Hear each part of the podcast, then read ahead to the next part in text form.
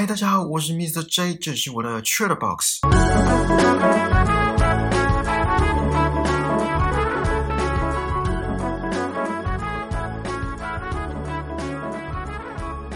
我知道有些听众在等《The Science of Well-being》幸福的科学第三集，我在这里先跟你们道歉，因为这礼拜我看完《Emily in Paris》这部影集之后，就想说打铁趁热。趁我还有点东西可以聊的时候，先跟大家分享。再加上我实在对我这颗石头脑袋没什么信心，如果下礼拜再跟大家分享的话，应该会语无伦次。我不想伤害大家的耳朵，所以今天就请让我任性的先插个队。分享完这部影集之后，我会在下礼拜，也就是明年的一开始，呃，应该说明年的第二天，第一天大家应该都还在睡觉吧。我会在明年的第二天分享我上《幸福的科学》这门课的第三集。我记得上次是以 culture shock 文化冲击来谈论这部影集的第一季。如果对这个主题有兴趣的听众，可以去听听看，是在节目的第七集。刚刚看了一下，才发现都已经是去年十月的事了，时间过得真的很快，有点感慨。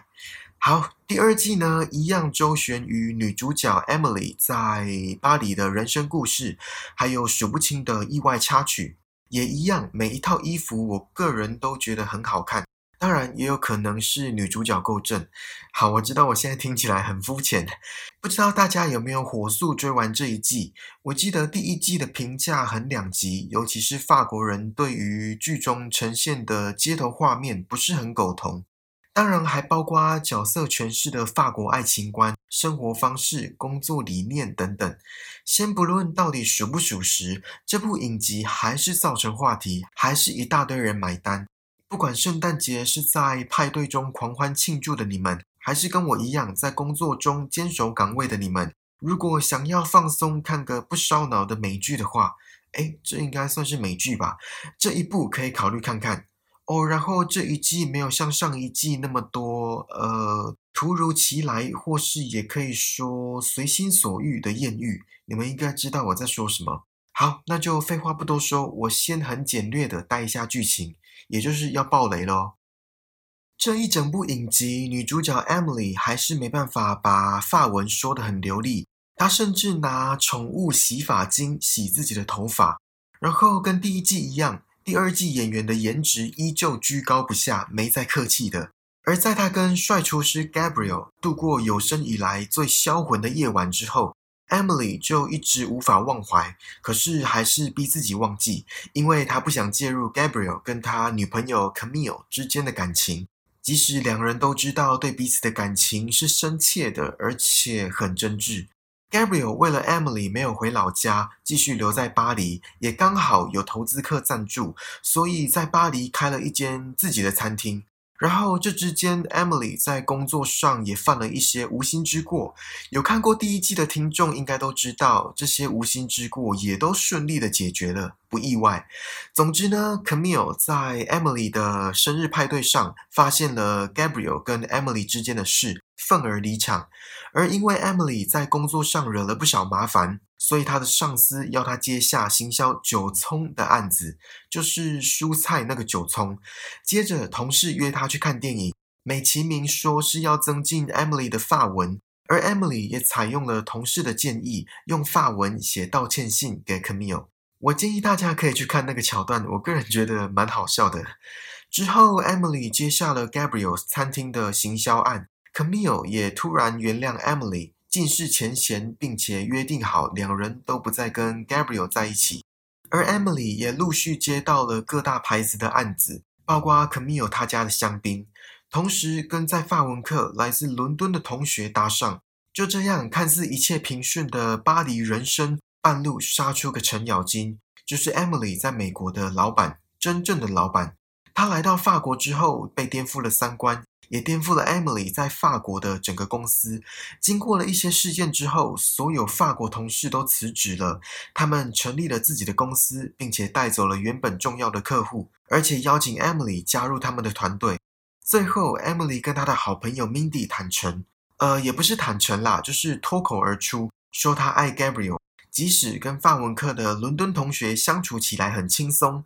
Emily 在国外的差旅生活与自己想要的人生这两者之间做抉择，终于下定决心之后，Emily 冲去 Gabriel 家，把心声都向 Gabriel 倾诉，生怕再次错过什么。不幸的是，Camille 也在场，而且已经和 Gabriel 复合。Emily 在含泪恭喜之后，打了通电话，预告会有下一季。好啦，我认为应该会有下一季。看这情形是这样，好，剧情差不多是这样。我没有很巨细靡遗的把所有剧情叙述出来，有些支线剧情我都没有讲到，大家可以在自己花个呃，应该一天的时间就可以看完了。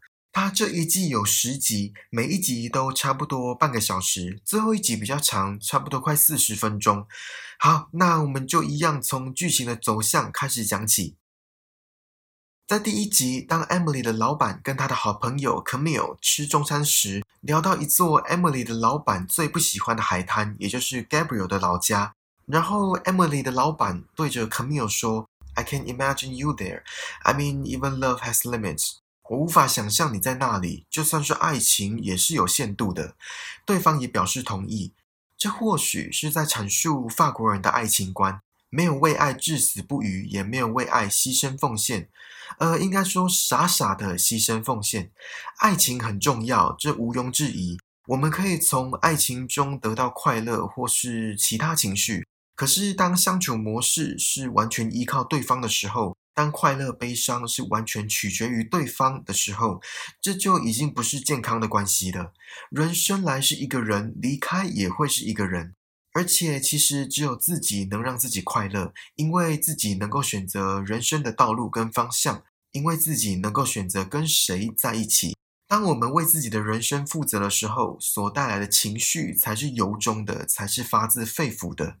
我觉得 Emily 的老板不是在说字面上的什么爱情到底有没有限度。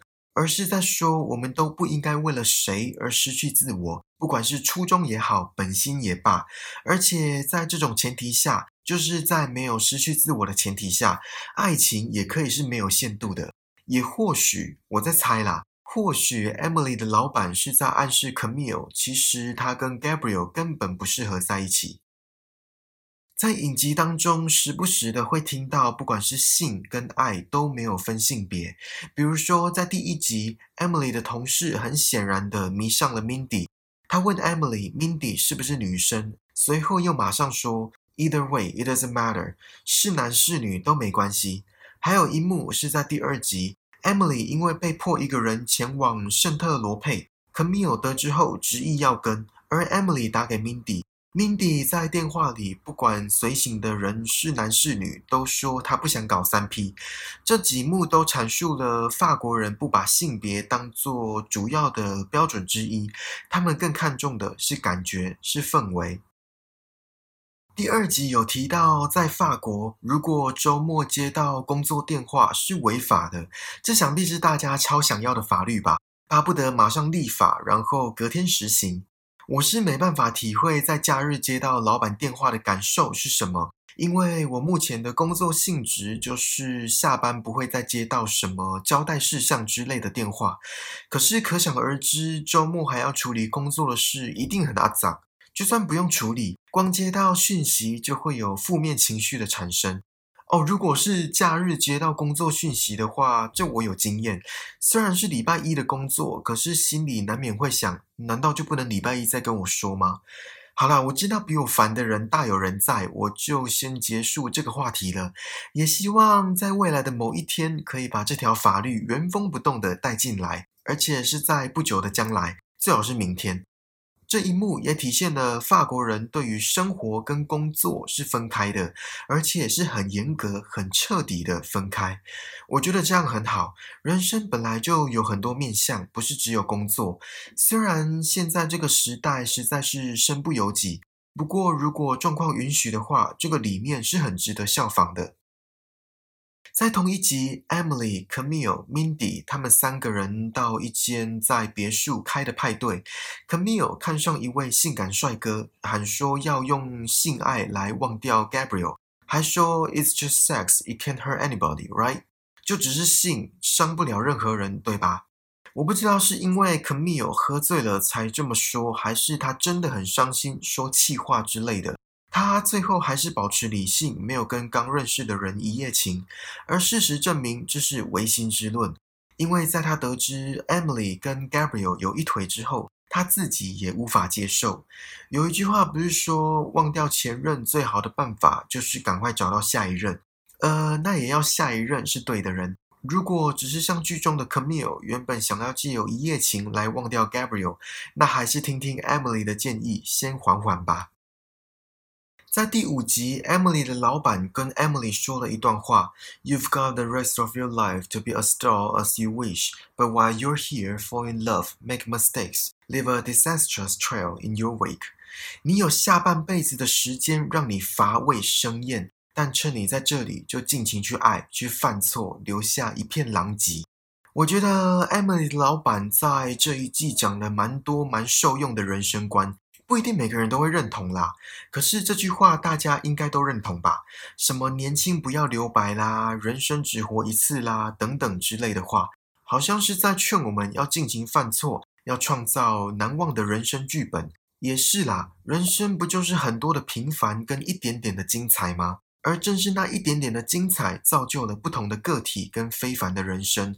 想象一下，平常上班的日子，十之八九都如出一辙，很多事情都不足挂齿。这一件事情做完换下一件，这个客户接完换下一个，这些再日常不过的日常，就真的只是日常。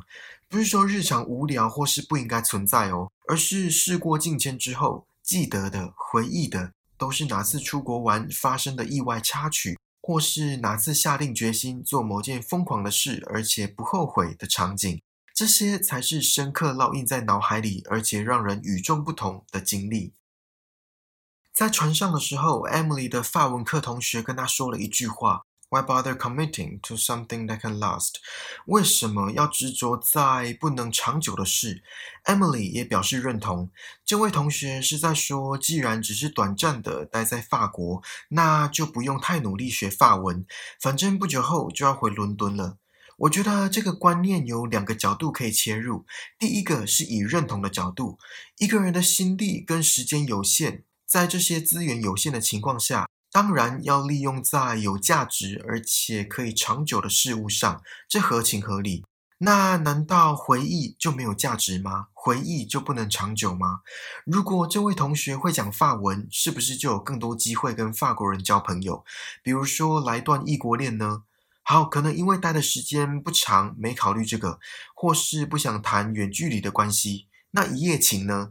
搞不好会像是第一集 Emily 说的，“The most incredible night of sex that I have ever had in my entire life。”这也可以是回忆，而且很销魂。好了，我不是鼓励大家疯狂的去一夜情，我的意思是说，凡事一体两面，不执着在不能长久的事，或是享受当下都好，没有绝对的对与错，端看个人怎么去解读。之后，Emily 延续这个价值观，向 Gabriel 表明他们之间没有未来，至少一年后没有。我觉得可能是因为 Emily 不想再谈远距离恋爱了。自从在第一季被前任伤害之后，节目的最后，我想问大家两个问题。第一个问题是：如果你们是 Emily，你们会留在巴黎继续工作吗？还是一年后就准时回芝加哥？可能就像 Emily 在最后一集说的，原本在芝加哥虽然有规划好的人生，而且回去还会被升迁、被重用，这一切都是来巴黎前就计划好的、铺好的人生道路，而且是理想中的道路。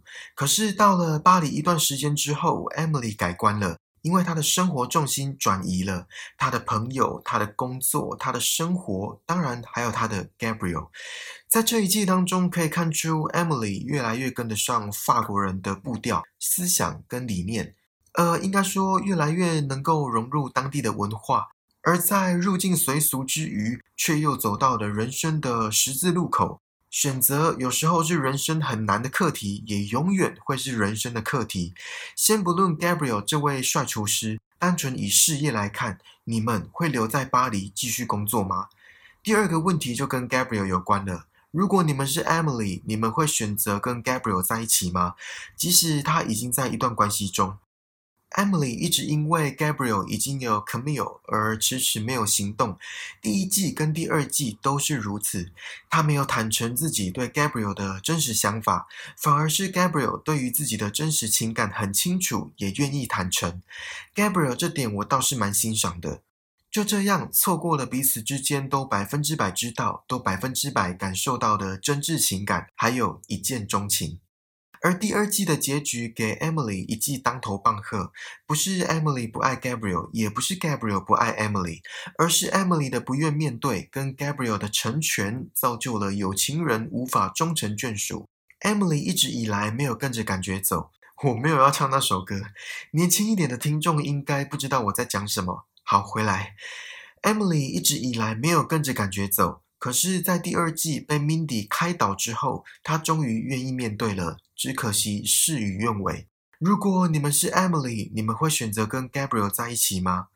看完第二季，呃，我应该会继续追第三季。如果有第三季的话，因为我会想要知道，终于开窍的 Emily 后续会有什么行动。那就先在这里祝大家新年快乐啦！如果有要跨年的听众，记得戴好口罩，然后注意安全。好啦，这次的 Chat Box 就到这里喽。希望你们还喜欢今天追剧闲聊的内容，请记得帮我订阅这个节目，然后打星评分、留言，并且分享给身边可能对 Emily in Paris 艾米丽在巴黎感兴趣的朋友。更重要的是，此时此刻在听 Podcast 的你，在听我说话的你，让我们一起把人生过得更精彩吧。我们明年见，拜拜。